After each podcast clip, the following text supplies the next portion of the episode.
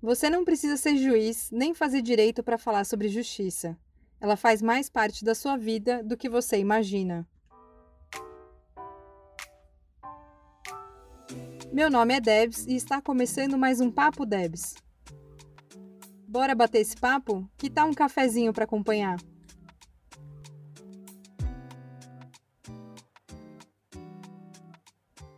Olá, pessoal, sejam muito bem-vindos e bem-vindas a mais um episódio Papo Debs. Se você é novo por aqui, já se inscreve no canal e que a gente tenha mais um papo com bastante reflexão por aqui.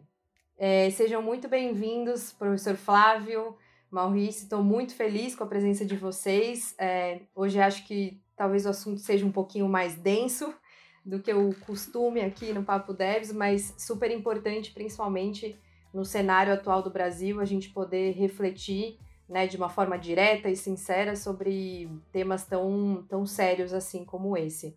Então sejam muito bem-vindos, estou muito feliz com a presença de vocês por aqui. Obrigado, Débora. Oi, uma alegria estar aqui com você. Muito obrigado. Mais uma vez. Muito obrigado. É de fato um tema muito importante, especialmente, já sempre foi, agora então mais do que nunca. Exatamente. Sim. Então me contem um pouquinho de onde que vocês estão falando, como que vocês estão. É, Morrice, você quer começar? Porque eu acho que o Morrice é o grande. É, é, é, um dos maiores protagonistas da nossa história recente, né? Então, eu, uhum. eu, por dever a ser reverencial, eu vou aqui abrir para o Morrice falar primeiro, depois eu falo. Ah, imagine, imagine, é, Flávio, obrigado pela deferência. É, bom, é, eu estou aqui né, nessa pandemia que já vai para o seu segundo ano, né?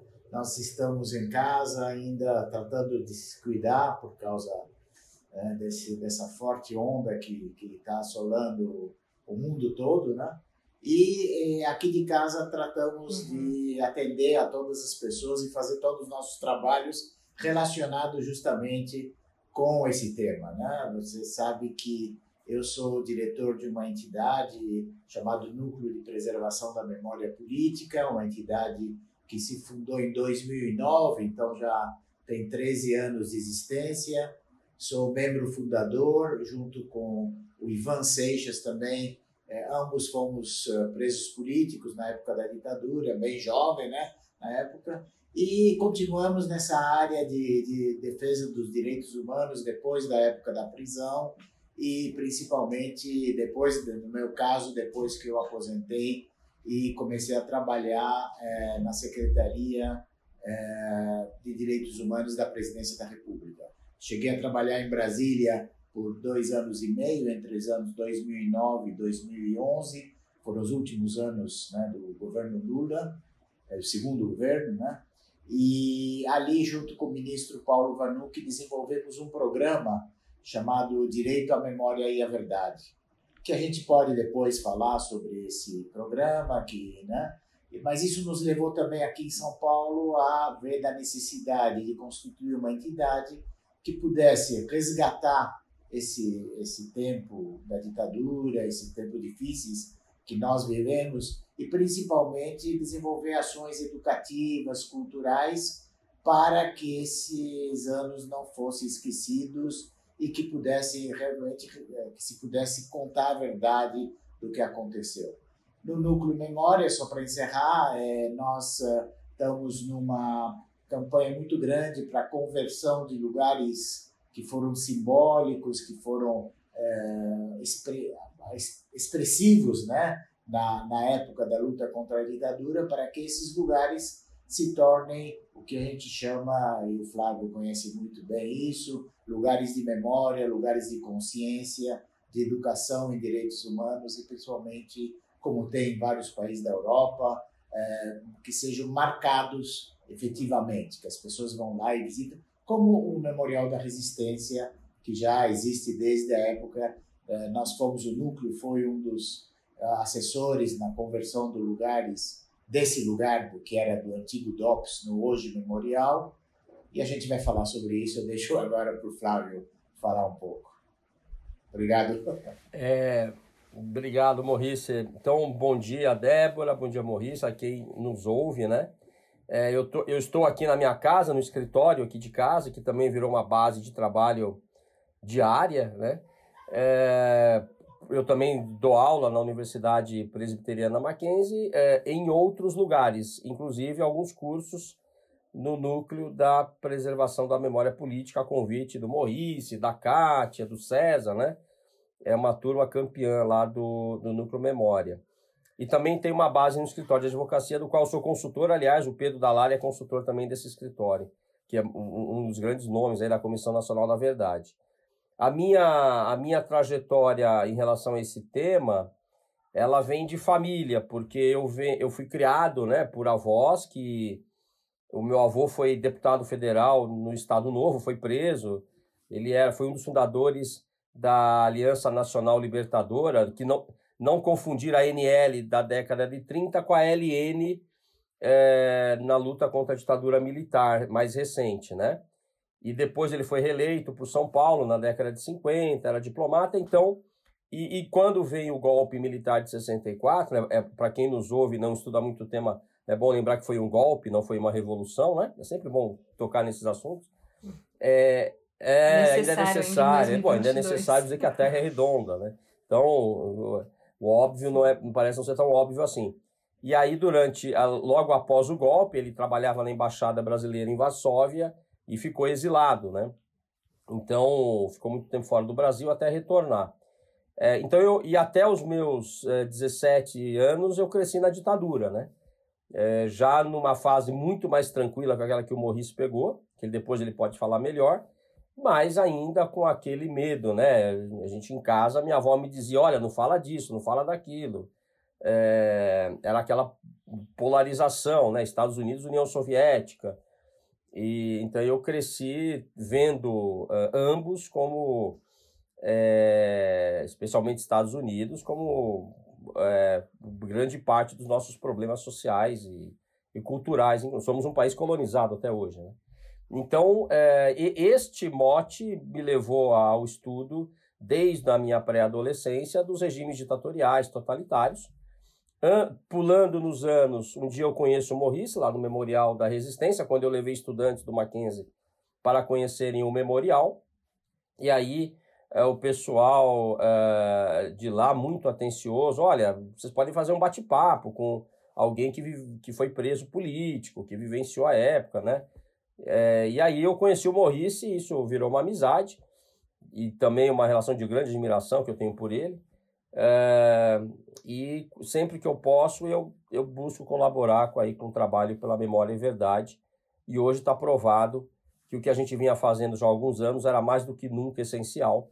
É, nós estamos vendo o resultado hoje no Brasil do racismo, de um neonazismo que cresceu. É, pela primeira vez nós temos grupos neonazistas detectados em todas as regiões do Brasil, o que não acontecia até poucos anos atrás, são 580 células, sem contar aí uh, essas viúvas da ditadura, né, que aparecem nos palanques é, querendo uh, que retorne um, um, regime que muita gente não sabe nem o que, que significa. Então é mais ou menos essa trajetória e daqui a gente pode detalhar. Nossa, bom, já agradeço, já digo que teriam 700 coisas que eu queria detalhar de, de cada história. É, mas acho que talvez começando de como que foi vivenciar, então, esse momento dessa privação de direitos, né, de violações de direitos humanos é, tão, tão gigante, né, porque eu estou dizendo da minha geração, né, dos anos 90, eu não vivenciei isso, ao mesmo tempo que me parece muito absurdo o que a gente vivencia hoje né? Então, como, como que é essa, como que vocês veem essa diferença do que vocês vivenciaram, né, na época do golpe militar e, e, e o que vocês vivenciam hoje, assim, como que é para vocês? Bom, eu, eu diria o seguinte, quer dizer, se você tiver, se, se alguém tivesse me perguntado há uns cinco anos atrás se no Brasil a gente teria o perigo de viver em outra ditadura, eu certamente eh, teria dito que não, né? porque eu acho que o que a gente vivenciou na época da ditadura foi tão forte, e não só na, na geração que estava lutando, mas também na, nas pessoas, né? como o Flávio bem falou, no medo né? que, que, que, que imperava naquele tempo, na falta de liberdade, na censura, quer dizer, que afetou todo mundo, quer dizer, a, a, ditadura militar brasileira ela não só uh, se abateu contra aqueles que, como eu e milhares de outros, uh, tentaram fazer alguma coisa para resistir, para mudar o regime, né, pertencendo a, a, a, organizações clandestinas de resistência, mas ela também afetou uh, praticamente toda a cidadania, né? mesmo aqueles que não tinham consciência do que estavam sendo afetados. É, é, justamente o que se quer mostrar nessas visitas e tal, que o problema da ditadura foi um problema que afetou a toda a sociedade. Né? É, e aí muita gente fala, é, mas ah, quando a gente recebe principalmente os mais jovens, né, falam, não, mas meu avô falava que na ditadura era melhor porque não tinha violência, né? não tinha tanta violência, a gente tem que explicar. Claro que teu avô é, pode falar isso por dois motivos. Primeiro, porque a configuração da população brasileira é, não é, quer dizer, você não pode comparar 1964 com 2020, 21, né? Em 64 nós tínhamos 100 milhões de habitantes, 110, 60% da população vivia no campo. Hoje nós temos é, praticamente 45% da população brasileira, que é de 200 milhões, 220, é, vivendo em cidades de mais de 500 mil habitantes, Campinas, Ribeirão Preto, enfim. Então, são cidades grandes. Então, naquele tempo, o Brasil era um país mais rural, existia uma censura muito forte, e é claro que as pessoas ah, talvez não sentissem diretamente a questão da violência, porque tinha menos violência do ponto de vista de roubo, como se, como se vê hoje, né? Roubo de celular, roubo... Não, não tinha celular, uhum. não tinha nada, né? Então, é, mas existia a violência da, dos porões da ditadura, as mortes, o desaparecimento, a tortura, que era uma política de Estado. Então, aquele clima de medo, quando muita gente pergunta, principalmente os mais jovens, como é viver numa ditadura? Né? Aí eu sempre tenho uma resposta: viver numa ditadura é viver com medo. Você vive com medo. Né? Como o Flávio falou, você não fala disso, não pode falar daquilo, não pode sair sem documento. Né? Até hoje tem avós que falam para os netos: está levando documento, está saindo, está levando. Isso é resquício daquela época, porque vivia com medo. Então, há cinco anos atrás, se alguém tivesse perguntado, como você perguntou agora, é, qual é a diferença, como se compara a viver agora e viver naquele tempo, eu teria dito não, não temos mais.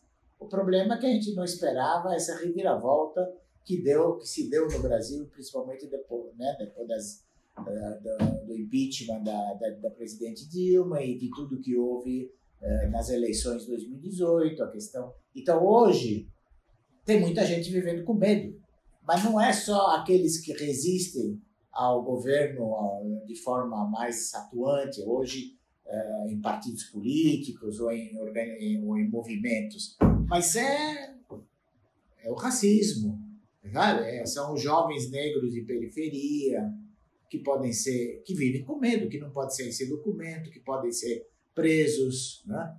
Então, uh, o ambiente hoje é muito parecido, infelizmente, com aquele momento que nós vivemos há, há, há 50 anos atrás. E isso, infelizmente, é, é, é consequência da, da. Também nós somos responsáveis por isso, na medida que nós não fomos capazes de transmitir para gerações mais jovens, e aí a gente pode entrar em é, por que, que isso não ocorreu, né? o que aconteceu naquele período. Daí a necessidade de organizações como o Núcleo Memória, né? para reviver e para lembrar as pessoas, através de ações de educação, de cultura.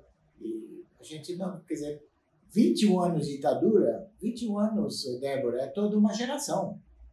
Existe, existe toda uma geração Sim que infelizmente, é, sabe, depois é, somente se voltou a falar da ditadura a partir de 2007.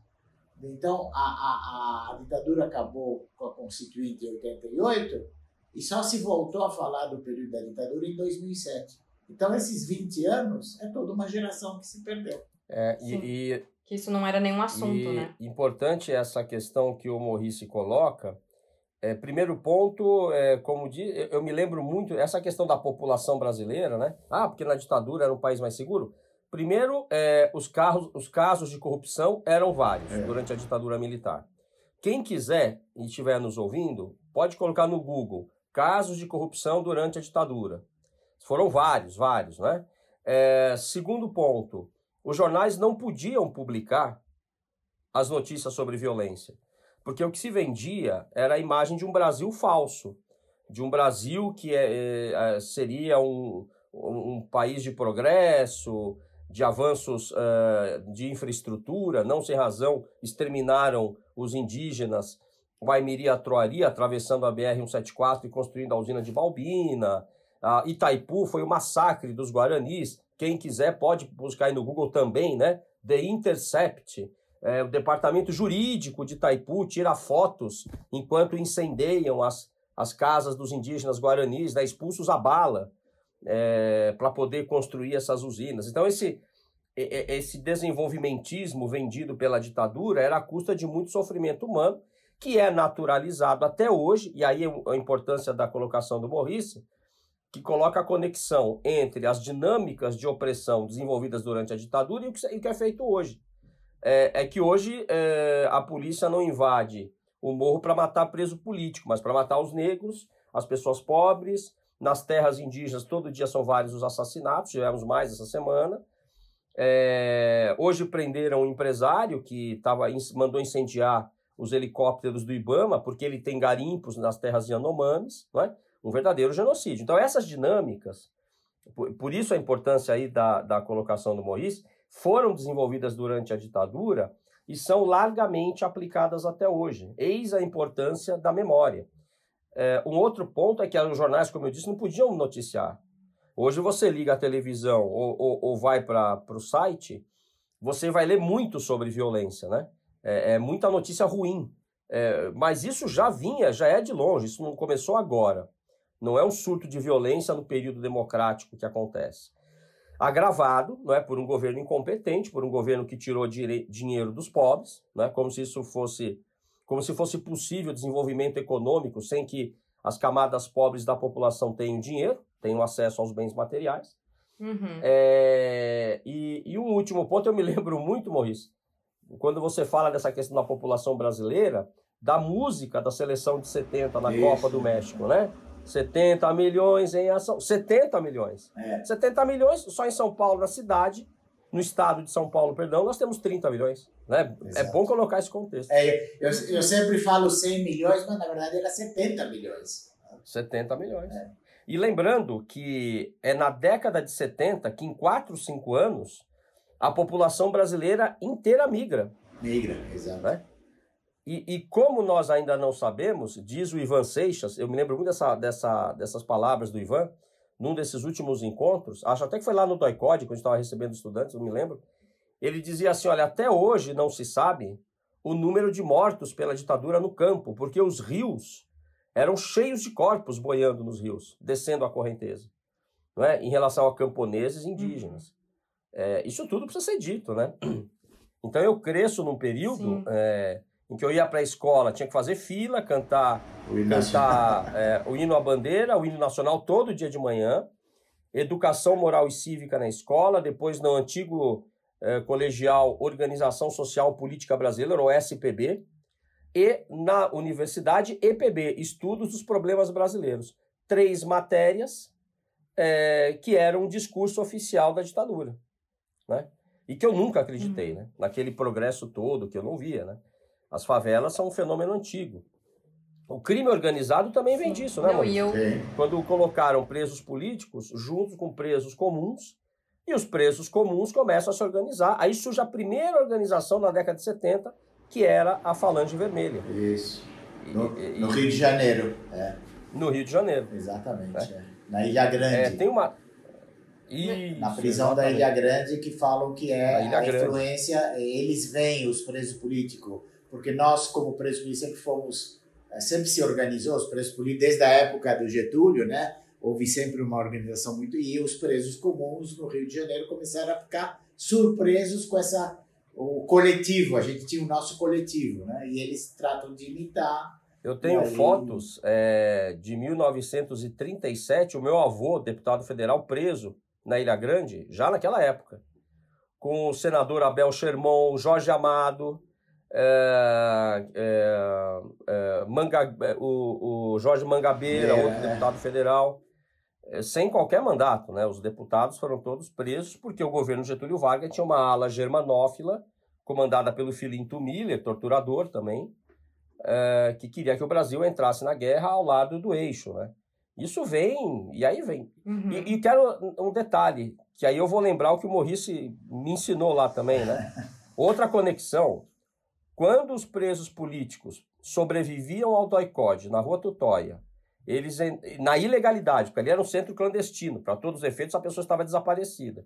E ela ia para o DOPS, para o, local do torturador Fleury, que competia com o torturador Ustra, quem matava e torturava mais porque aí era a Polícia Civil, entrava na legalidade, eram julgados na auditoria militar, depois a gente vai detalhar isso melhor.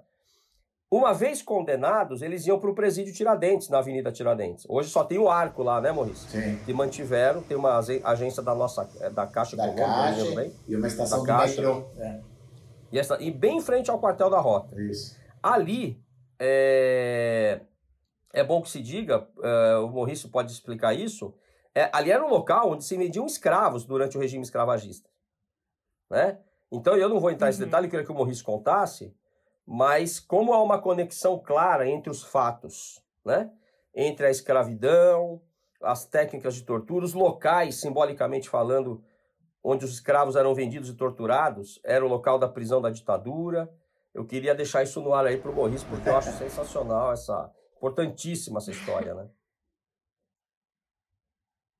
Sim, até só ia comentar, Maurice, antes de você é, explorar um pouco mais esse assunto, que quando você falou, Flávio, sobre essa questão é, da, da repetição, né, e também o Maurice da repetição do que se vivia na ditadura hoje, eu fico pensando até mesmo na questão da, da gente ter sido colonizado, né? Então, até essa história de colonização, para mim, que sou da geração de 90, que não é longe, né, está bem próximo, é, recebi na escola a história de conquista, né, de descoberta, de que incrível, veio para o desenvolvimento, né, para o Brasil se desenvolver, e também toda a parte é, religiosa, né, da, da catequização do, dos indígenas e que, né, escravização também, foi sempre contado nos anos 90 para mim, 96, 97, de que foi uma, uma questão em prol do Brasil, né? Como se fosse algo positivo, principalmente o bandeirantismo também. Nossa, eu achava que tinha sido uma expedição incrível de, de alargar o caminho do Brasil, de desenvolver o Brasil,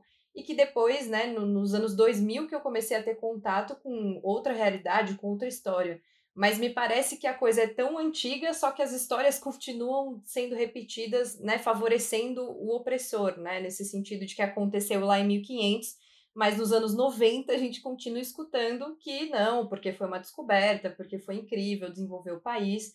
Então me parece que é antigo, mas a história me parece que é antiga também, né, de descoberta e, e nunca de realmente contar o que aconteceu naquela época. Então, para mim é bastante, eu fico bastante impressionada quando eu penso nos anos 90 como ainda um lugar de se repetir uma história extremamente mentirosa, né? Enfim, e que não conta sobre o genocídio dos povos indígenas lá na época. Exatamente, é o que eu ia falar, Débora, quer dizer, isso que você falou dos, do, da geração dos 90, agora é até pior, porque agora estão tratando de é, mudar a história, né? Mudar o, o significado de Sim. algo Anteontem saiu uma notícia, não sei se você viu, Flávio, é, um juiz em Pernambuco que determinou que alguns trechos da comissão do relatório da comissão da verdade têm que ser apagados, quer dizer, apagados. O nome dos torturadores. Por causa dos nomes. O grande mérito, aliás, bom, esse é outro assunto, não é exatamente mas o grande mérito da comissão do relatório da Comissão Nacional da Verdade brasileiro a gente pode falar mais depois, quer dizer, a gente, tem muita gente que critica e tal, que não houve, não, não houve des, um desenvolvimento depois, um desenvolvimento no sentido de apurações, de averiguações depois do relatório, isso é verdade também, mas o fato é que o relatório da Comissão Nacional da Verdade, que tem 6 mil páginas, muito, muito detalhado, traz uma coisa que nem em outros países da América Latina eles permitiram, que é o nome dos torturadores. Por exemplo, se você vai analisar o relatório uhum. da Comissão na verdade, da Verdade no Chile, o primeiro deles, é, eles eram proibidos de falar nomes, quer dizer, os comissionados podiam dizer no do, enfim, não é no DOPS, na rua tal tinha uma delegacia e nessa delegacia foram mortos. Quem chefiava a delegacia? Proibido.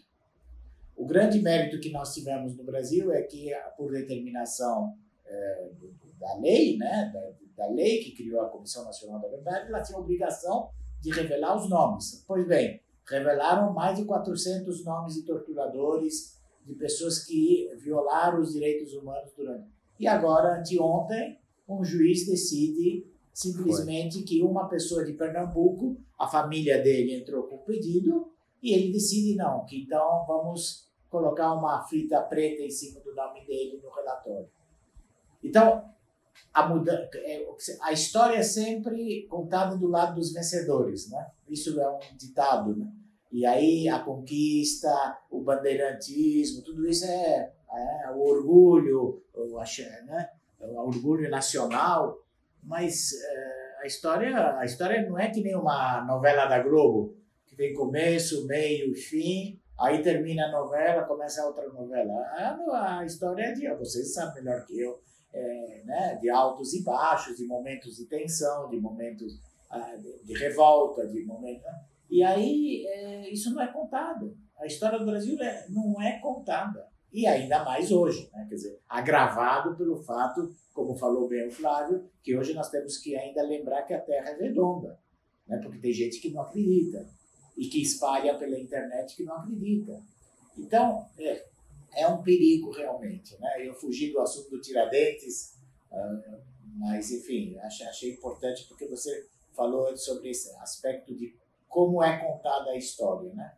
Quer dizer, nos anos 70, é, 80, é isso que o Flávio falou, tinha que cantar o hino nacional, tinha que jurar a bandeira todos os dias na escola, tinha organização social e política.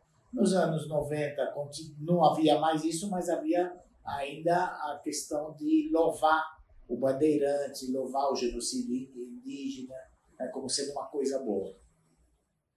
Lembrando que Sim. o primeiro nome do DOICOD era exatamente Operação Bandeirantes. Exatamente. Criada em 1969.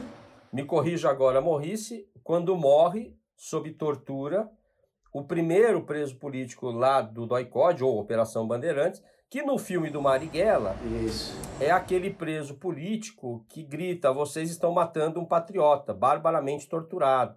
Uhum. Não é? Porque ele tinha participado do sequestro do embaixador americano Charles Elbridge. Isso. E, e, então chamava Operação Bandeirante. Então, rodovia Bandeirante, Palácio do, dos Bandeirantes, né?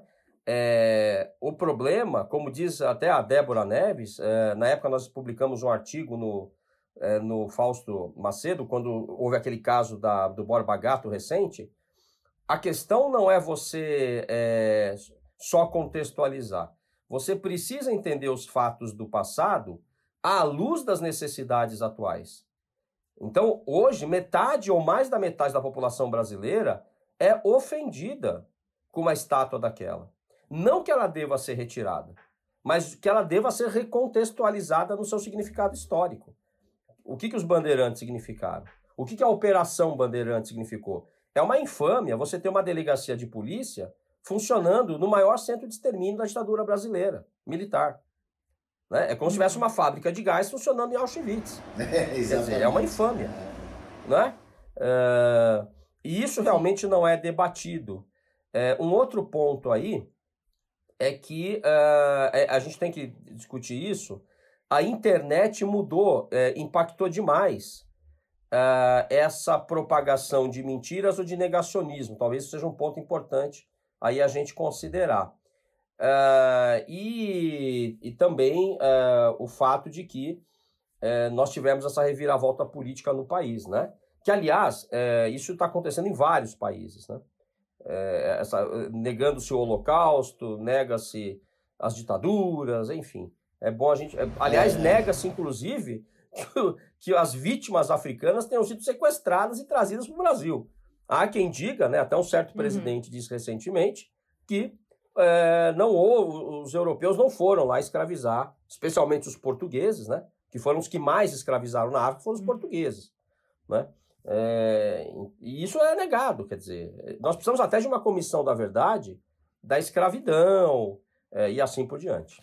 Exatamente. Eu ia perguntar para você, Maurice, é, o que, que você diria assim que, que, que te vinha enquanto justiça depois né, do seu período enquanto preso político, né, quando você retornou ao Brasil ou quando você estava exilado, o que, que significava justiça para você em razão daquilo que você viveu, né, daquilo que o seu país é, viveu? É, na verdade, é, justiça para nós todos, não é só para mim, para todos aqueles que sofreram, né,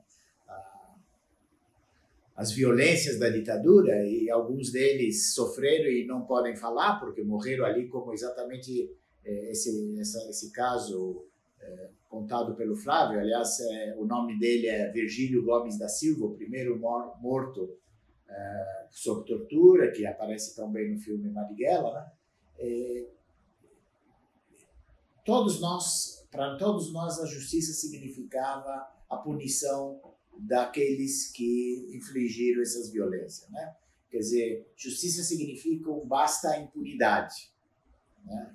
Porque se existe uma coisa que perdurou o tempo todo até agora é, no nosso país é a impunidade. A impunidade é aquela que leva hoje a matarem um pobre congolês a paulada sem se importar com o que pode acontecer com eles depois.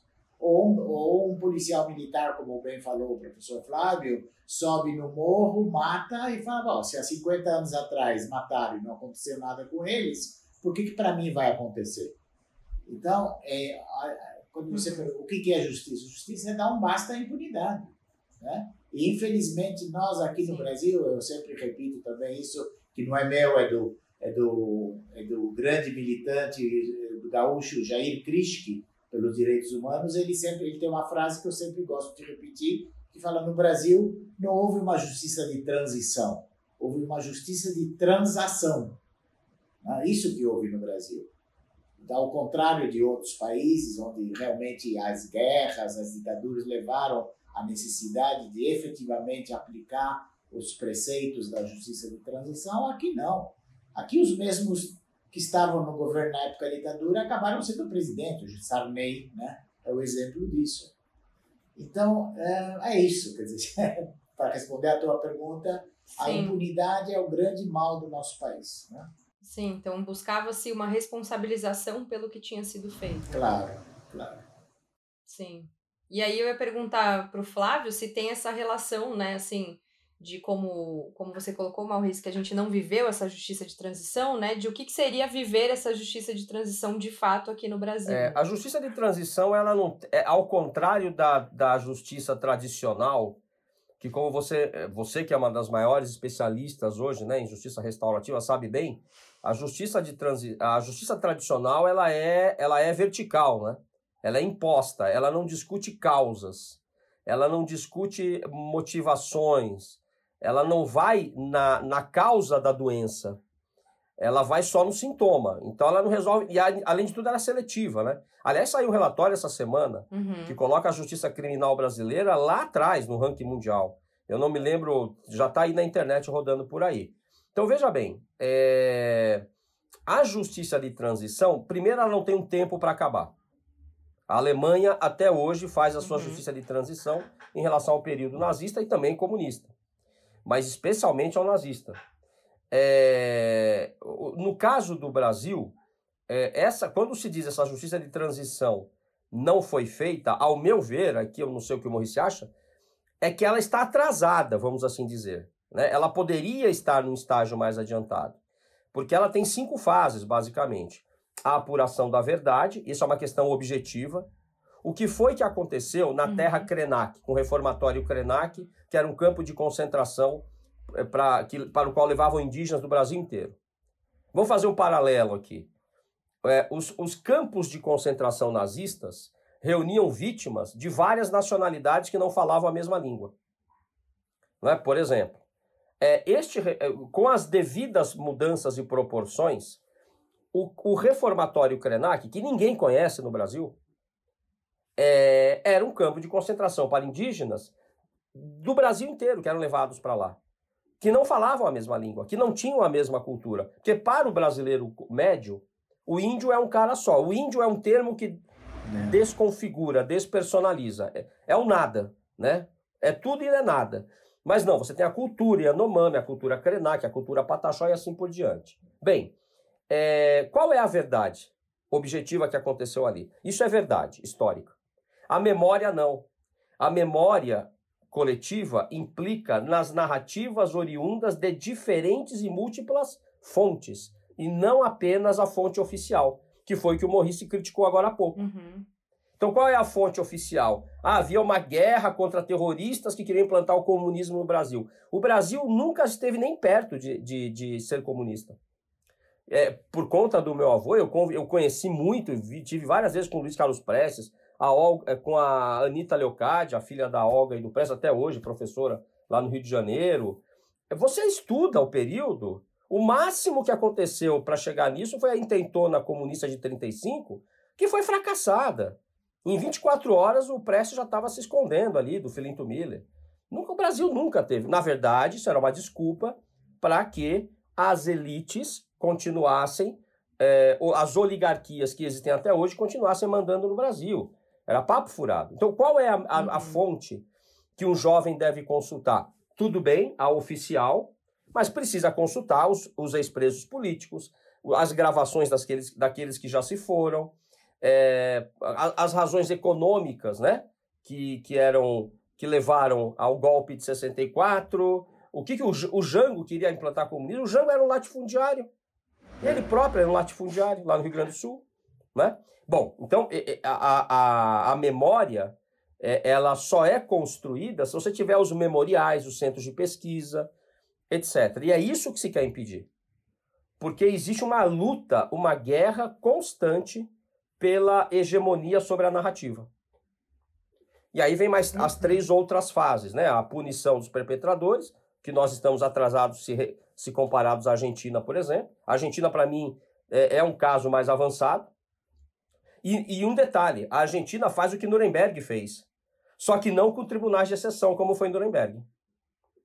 É muito interessante esse uhum. caso argentino para se estudar. E aí vem a, o ressarcimento simbólico às vítimas, não necessariamente dinheiro, mas a narrativa, né? A exposição do fato que aconteceu, isso tem até um efeito curativo, porque o crime contra a humanidade é o que marcou a ditadura brasileira. E assim como o genocídio, eles são transgeracionais. Os filhos, netos e bisnetos continuam sofrendo com isso. Uh, e, finalmente, a reformulação das instituições do Estado, que nunca aconteceu no Brasil. É, principalmente. A, principalmente. A Argentina reformulou todas as suas Forças Armadas, todas. Mudou o currículo de formação, Aqui no Brasil eles ainda ensinam nas academias militares lições antigas, né? Como cantava o Vandré, né? Lições antigas do uhum. morrer pela pátria ou viver sem razão. Uhum. E aí, me parece que, bom, você contando tudo isso, é, no Brasil, me parece que a gente tá parando aí na primeira fase barra segunda, né? E ainda com uma dificuldade enorme da construção dessa memória, né? Da construção dessas é. outras narrativas, né? É, mas atenção, é, justiça seja feita. Existe muita gente muito boa lutando uhum. pela justiça de transição. Eu vou dar um exemplo. Além do núcleo da memória, dos ex-presos políticos, dos familiares, eu cito o Ministério Público Federal que não desiste de denunciar esses torturadores. Mesmo os juízes recusando a denúncia com base nessa na lei de anistia. Na lei de anistia, é. Uhum. Né? Mas o MPF não desiste. Não. E, e, agora tivemos uma denúncia aceita contra o. Acho que o torturador. Uma foi contra o torturador da Etienne, lá na Casa da Morte em Petrópolis. O chamado Camarão. agora mais esse, o Camarão. Vulgo Camarão. É. Vulgo Camarão. E, e um outro caso também, uh, acho que aqui de, de um torturador aqui de São Paulo, é, e que os juízes federais mais jovens mais conscientes, por incrível que pareça, né? É, os jovens parece que em alguns momentos são, os juízes são mais conscientes do que os mais antigos, têm aceito. Uhum. Com base na decisão da, da Corte Interamericana de Direitos Humanos, no caso Gomes Lund, a guerrilha do Araguaia, contra o Brasil, em que a Corte disse a lei de anistia brasileira não é válida. Nenhuma lei de auto-anistia é, é, auto é válida. Né? O Brasil, salvo engano meu, é o único país das Américas que ainda mantém uma lei de anistia. Mas não é, você sabe, Débora, que não é só o fato de não ter feito a reforma das instituições, que é um dos uhum. elementos básicos da justiça de transição, que isso não foi feito, a reforma do currículo militar, a, a reforma da, da, de como a, a, polícia é organizada, enfim. Mas uhum. é o uhum. fato de que, na, por exemplo, na Academia de Polícia de Barro Branco, que forma o policial militar, uma das salas onde eles têm aula é nomeado, tem o um nome de um tenente que para eles é considerado herói, Alberto Mendes Júnior, que foi que morreu em confronto com as organizações de resistência, né? Quer dizer, uhum. então eles não só não reformam, mas também louvam, né, o espírito da época, né? Isso que é, Sim. é sempre terrível.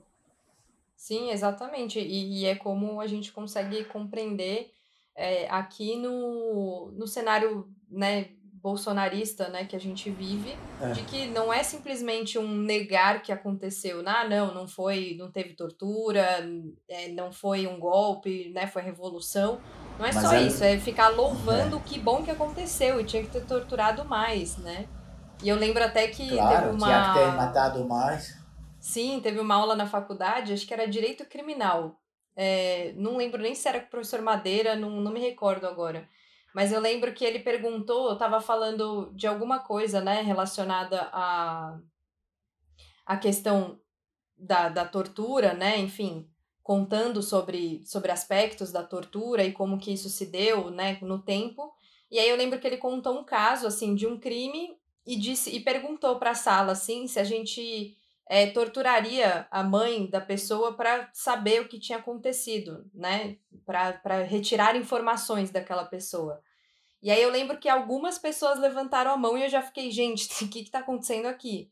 E aí eu lembro que ele piorou a pergunta, ele falou, tá, e aí quem dessas pessoas que levantou a mão torturaria o filho? E aí, tipo, duas pessoas levantaram a mão e eu fiquei, pessoal, o que, está acontecendo aqui? Assim, isso é 2012, 2013. Então é, não é só um dizer que não aconteceu, é dizer aconteceu e a gente faria de novo, porque é isso que a gente acredita e é assim que funcionou né? Tá aí da Atena para comprovar o quanto isso continua sendo muito divulgado, né? O fato da violência e de, de morte, de tortura, é justificada quando é alguém que a gente que, que incomoda, né? Que, que tira é, tira a elite do, do seu lugar de conforto, que tira o, né, quem está no poder no seu lugar de conforto. Então, não é só sobre dizer que aconteceu, mas é dizer que bom que aconteceu. E eu acho isso é, bastante bizarro é, acontecer ainda em 2022, né? E o Curió, o maior assassino lá no Araguaia, é recebido, foi recebido há poucos meses como um herói no palácio do, pelo Bolsonaro, né? Quer dizer, o cara uhum. tá velhinho, andando numa cadeira de roda, já quase, né? Mais para lá do que para cá, mas é, todo mundo sabe que ele foi o principal assassino dos guerrilheiros. Ali morreram 60 pessoas. 60 pessoas que a, cuja uhum. maioria eh, estava presa. Não é que morreram em a maioria estava presa e foram mortos, né? Foi e, extermínio. Extermínio, uhum. exato. E ele, e, e, ele é recebido com honras no palácio, como quem dizendo, o que você fez está bom. Foi bom. E um detalhe, Sim. né? Até hoje não se sabe onde estão os corpos. É. Ah, bom, uma notícia de hoje, um relatório de hoje da ONU, mostra que nos últimos 10 anos ninguém foi punido por tortura nas prisões brasileiras. Então é um incentivo. Caramba. Claro, a impunidade, a impunidade. Isso é diante desse governo. Sim. É muito isso, né? Que é, é pensar é, dessa importância da justiça de transição justamente para compreender o contexto que faz com que pessoas possam matar, né, o jovem congolês lá como se fosse ah, né, roubei uma, um chiclete aqui no mercado, né, como se fosse uma coisa qualquer que, bom, qual é o problema? Né, e tem uma estrutura que faz com que a pessoa ache que isso está normal, né? Não é do nada, ela é. não acorda e fala, ah, acho que está tudo bem matar uma pessoa. Não, não é assim do nada, né? Então, muito importante olhar para esse contexto. E eu ia até te perguntar, professor, é, em relação às experiências que você tem de estudo e de vivência, né, que você teve na, na Alemanha principalmente, dessas é, tentativas e iniciativas de, digamos assim, restaurar né, esse, esse contexto de, de tanta violência, é, de aproximação né, entre as pessoas que são netos de nazistas com é, judeus, né, de, de, como fazer esse diálogo e, e, que efeito que isso, que isso surge, enfim, se você puder contar um pouco da sua experiência. Claro. Na, na verdade, essa experiência ela começa em Israel na década de 80 para a década de 90, especialmente na década de 90, quando um, um filho é, de, de vítimas do Holocausto, ele, ele decide, eu acho que ele tinha se formado em psicologia, e ele decide reunir uh, ex-perpetradores com, ex, com vítimas ou filhos e netos. E ele, por uma conversa, né? Porque é bom que se diga que muitos filhos e netos de, de torturadores do nazismo durante o Holocausto, é, alguns defendem os seus uh, ancestrais, outros morrem de vergonha.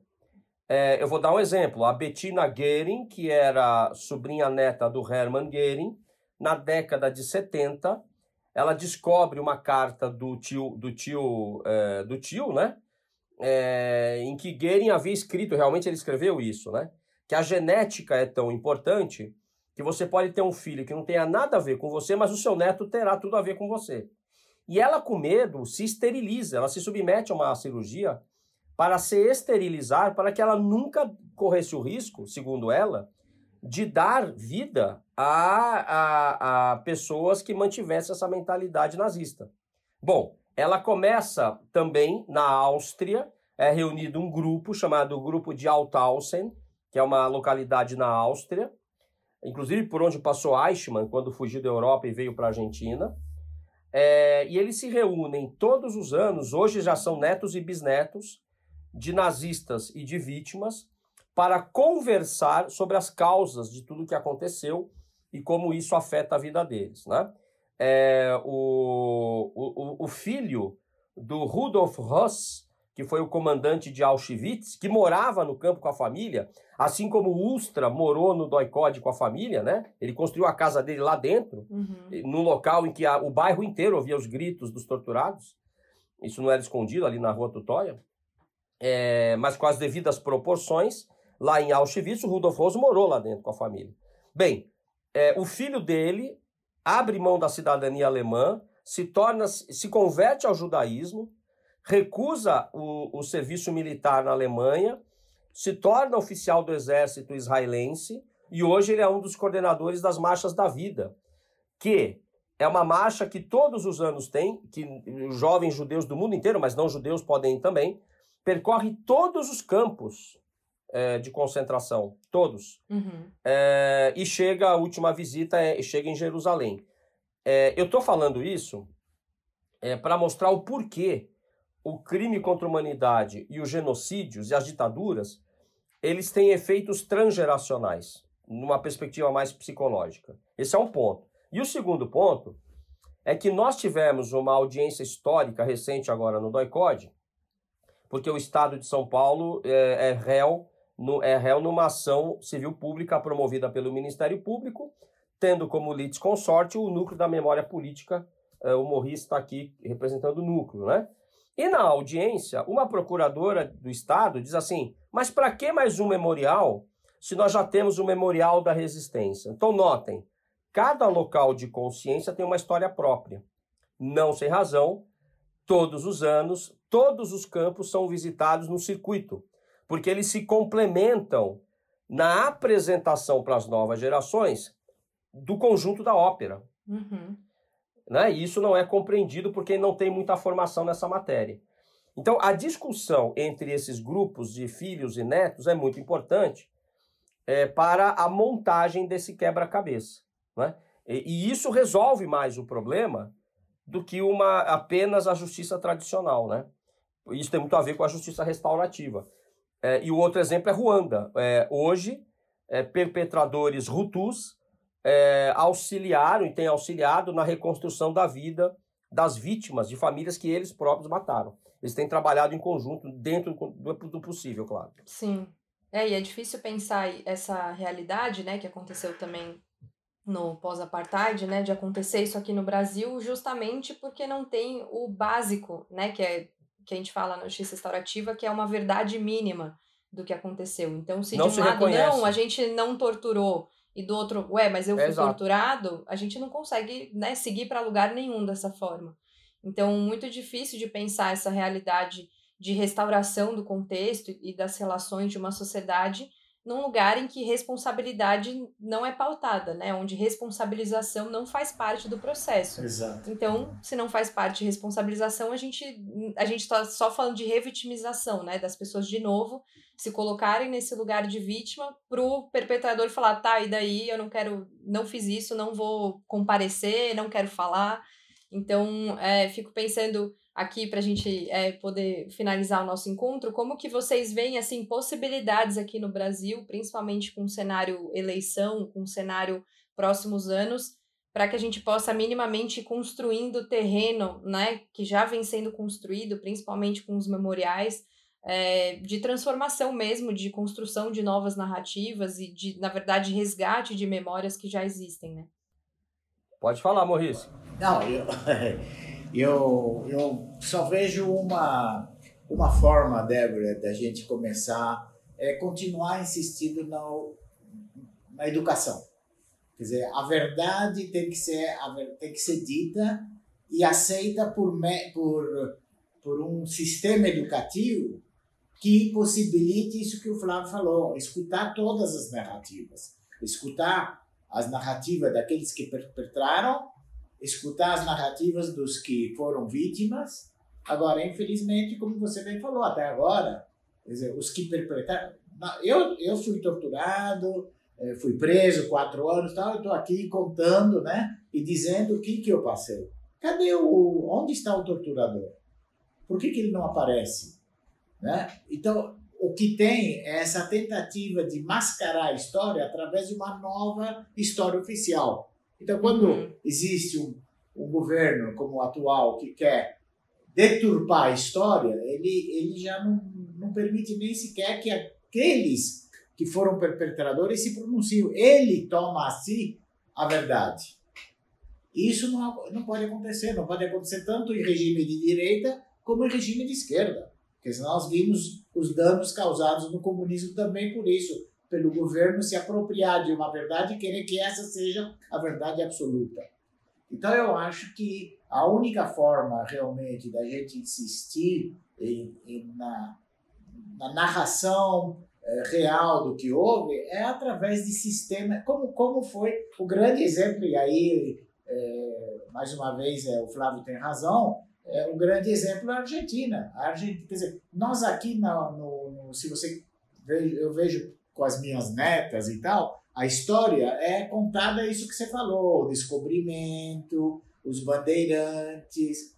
Quando chega no fim do ano, eu já conversei com vários professores, chega no fim do ano, principalmente nas escolas públicas, e o diretor está querendo que termine o ano, olha professor, termina logo, dá logo as provas, ah, mas diretor, eu ainda não dei o período da, da ditadura, não cheguei porque eu tenho que começar pelo descobrimento e não dá tempo, né? Uhum. Aí o diretor fala, ah, dá uma aula sobre ditadura e pronto. Na Argentina, eles começam no ensino médio, o, o ensino da história, pelo passado recente. Eles começam a história contando o que houve na ditadura, com, relatando, escutando, vendo filme. E aí, pouco a pouco, vão se afastando do peronismo e tal, vão dando as origens. Então, mudou o sistema educativo. E é isso que tem que ser. Na minha opinião. Que o Eu, Flávio eu acha. concordo com o Morris.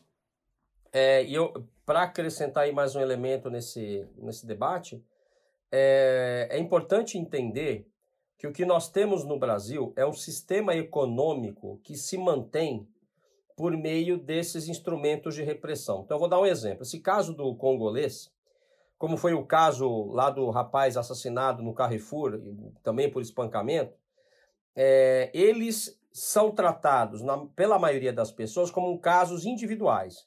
Então, o, o cara que está preso lá, ele diz assim: eu não sou racista porque eu sou negro ou porque eu tenho amigos negros, né? Uhum. É, É, esse é um dos maiores equívocos que existe. O que existe é um modelo econômico que mantém precarizada a situação de populações vulneráveis, eh, negros, indígenas, os mais pobres, né? Esse é um ponto. E aí, se você tem uma ditadura, ou se você tem um, um regime democrático formal, mas que não pune a tortura, como nós comentamos aqui, as pesquisas estão aí, é, e que incentiva o racismo, esse racismo que não é igual ao norte-americano, né? Que o sujeito veste uma roupa da Ku Klux Klan, muito embora agora já esteja acontecendo isso aqui também, mas é um racismo disfarçado, você mantém aquele sistema econômico que beneficia a poucos. Uhum. Ora, como é que eu vou explorar a terra indígena hoje se eu reconhecer que na ditadura houve um genocídio indígena com pelo menos 8.300 mortos comprovados, como diz a Comissão Nacional da Verdade? A gente sabe que foi muito mais mas a gente nunca vai conseguir provar. Como é que eu vou manter, ah, ter apoio da população brasileira, portanto, para entrar nas terras Yanomamis? Ou como é, esse, esse general que está lá com o Bolsonaro, que é o secretário dele, o, me fugiu o nome, aquele mais baixo. O Heleno. É, auto, Heleno. O Heleno, que autorizou mineração em terra indígena. Viu, rasgando a Constituição de forma flagrante.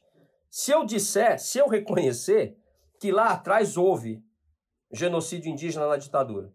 Portanto, é, o que existe é um sistema econômico muito bem montado, e é isto que, esta é a causa, não é? Então, é, não se pode tratar esses casos de forma individual. Existem vários casos, como esse do congolês, ou daquele rapaz negro, o João, né, que foi uhum. morto lá no Carrefour. Sim. Acontecendo todos os dias. É que agora alguns começam a sair nas câmeras dos celulares. Bem, é, esse é um ponto né? aliado à questão da educação antirracista, evidentemente, é, é, e, demo, e, e, democrática. Né? Agora, eu acho que nós, é, acabando esse governo trágico da história do Brasil, é, o mais importante é a reconstrução. A gente vai ter que reconstruir o Brasil. Uhum. Agora mesmo, eu estou fazendo parte do grupo de trabalho do Arquivo Nacional, é, pela Comissão de Direitos Humanos da OAB Núcleo da Memória, do qual eu faço parte, o Arquivo Nacional, para quem não sabe, está tendo seus arquivos destruídos. É, é uma função de alta especialização e colocaram lá um professor de tiro para comandar o Arquivo Nacional, o mais importante arquivo é. da história.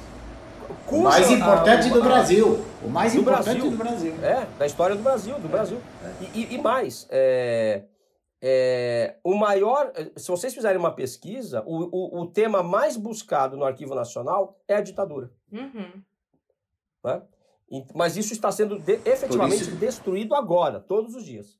E nós estamos aqui nos mobilizando com um grupo de juristas, especialistas, inclusive lá do Arquivo Nacional, para tentar impedir isso. Então, nós teremos que passar por uma reconstrução. E isso vai levar tempo nós retrocedemos mais de 10, 15 anos. Exatamente. Uhum. Bom, então que, que fiquem aí o convite, né, para a gente poder cada vez mais somar nesse esforço, né, de reconstrução.